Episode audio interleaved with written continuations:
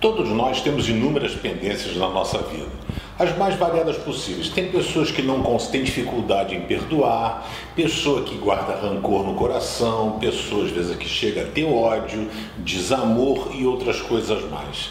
Na verdade, é como quando vem uma enchente, uma enxurrada e a rua tá suja, lixo, papel, vem aquela água e limpa tudo.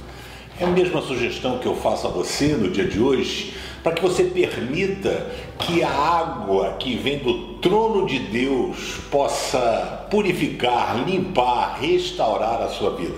Quando nós vamos ao profeta Ezequiel, ah, no capítulo 47, a partir do verso 8, e diz assim: Então ele me disse, uma visão que Deus deu ao profeta, a galera estava em Israel vivendo no cativeiro babilônico. Diz assim: E esta água corre para o leste e desce até o rio Jordão e até o Mar Morto.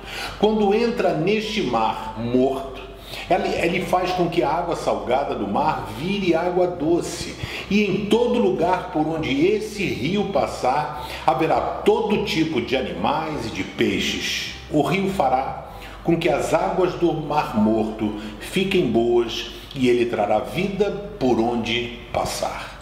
É por isso que Jesus, em João 4, conversando com a mulher samaritana, disse: Eu sou a água da vida. Aquele que beber jamais terá sede. Permita que Jesus tenha lugar na sua vida, porque só Ele, somente Ele, vai conseguir tirar coisas difíceis que a vida plantou no seu coração. Talvez você seja tal qual o mar morto, mas Jesus está aqui para trazer vida à sua vida. Que Deus te abençoe. Ó, vê se você curte o canal Pense, dá um joinha e compartilha com seus amigos.